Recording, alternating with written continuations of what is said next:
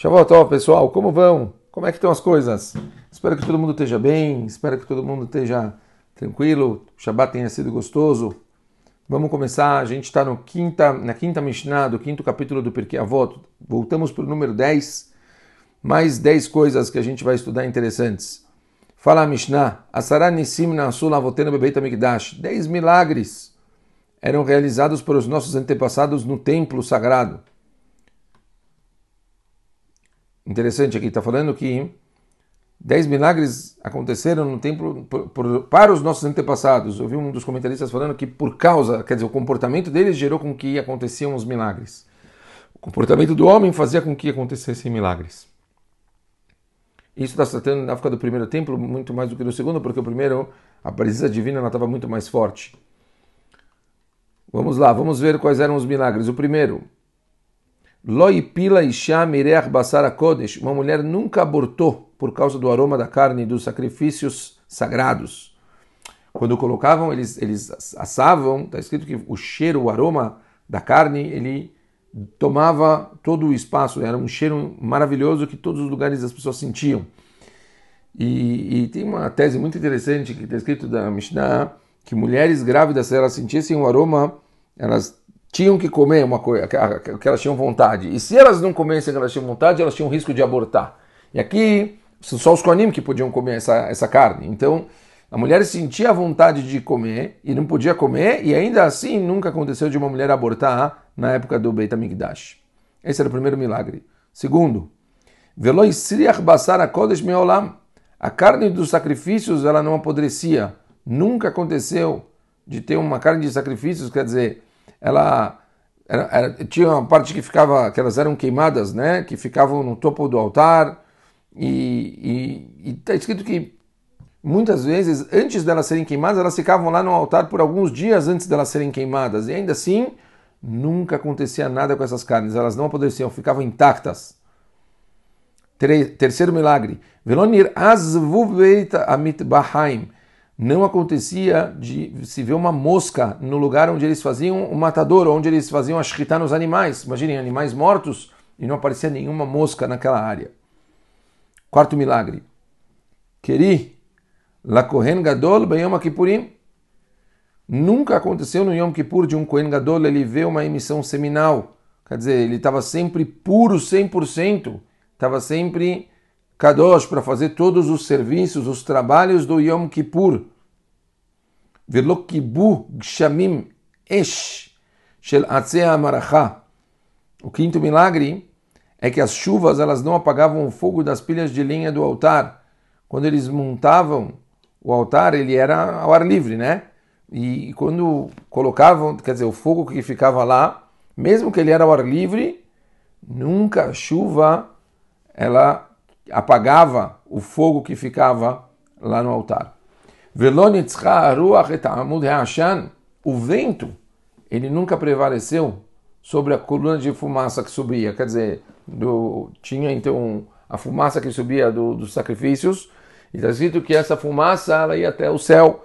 E mesmo se tivesse um vento fortíssimo, a, a, a, a, coluna de fumaça ela não se mexia.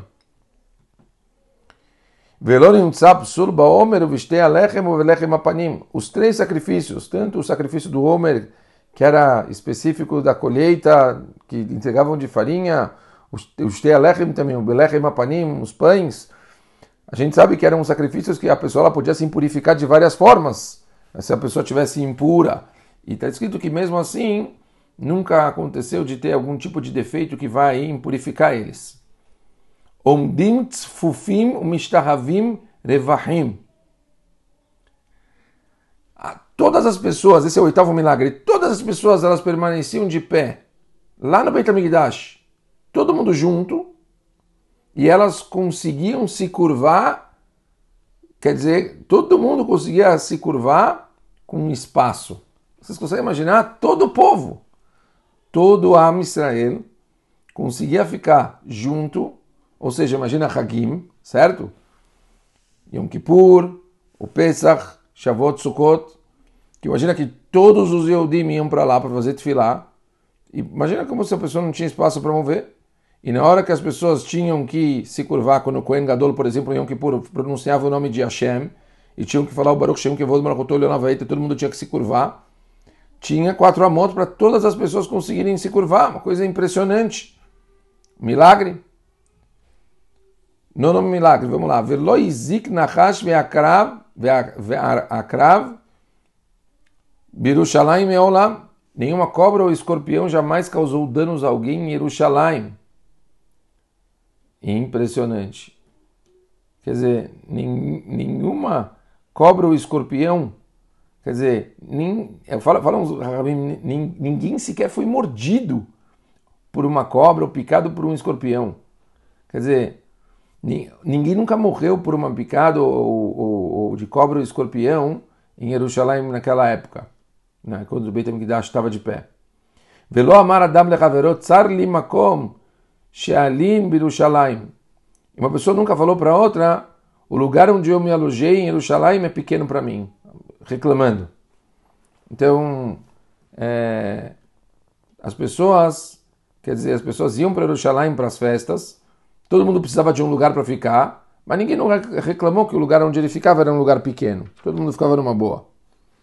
Esses eram os dez milagres que aconteciam na época do Beit HaMikdash pelo Bishut, o comportamento das pessoas. Talvez a pergunta que vocês devem me fazer é, mas tudo bem, qual que é a grande mensagem de ética aqui dessa Mishnah? O que, que você, Shlomo, está querendo ensinar para a gente hoje? Os milagres são bonitos, Bemet é bonito, mas qual que é a mensagem? A gente sempre tenta levar alguma coisa bem prática para nossa casa. Pessoal, se vocês prestarem atenção, vocês vão ver que todos esses milagres, eles eram milagres que a gente chama eles de milagres passivos. Ou seja, uma mulher nunca abortou, ou a carne não deteriorou, ou a mosca não pousou sobre o sacrifício. Eram milagres passivos. Não, não, não tinha que uma pessoa fazer para acontecer. Eles aconteciam de uma forma natural. A gente está sempre acostumado a que a gente tem as expectativas, a gente agradece a Kadosh Baruch Hu quando acontece alguma coisa específica. Mas quando não acontece nada de errado, a gente não agradece a Kadosh Baruch Hu. A gente nem percebe. E aí, por isso, a gente acaba não acontecendo. Essa Mishnah está querendo mostrar para a gente exatamente isso. Que mesmo quando coisas ruins elas deixam de acontecer com a gente, a gente precisa agradecer a Kadosh Baruch Hu. Muitas vezes não acontecem coisas com a gente, isso também é um milagre. A gente tem que aprender a olhar tudo que está acontecendo na nossa vida e entender que essas coisas elas também são milagres. A, a nossa vida é cheia de milagres o tempo todo, mesmo em coisas passivas. A gente não tem que esperar os milagres só em ativo.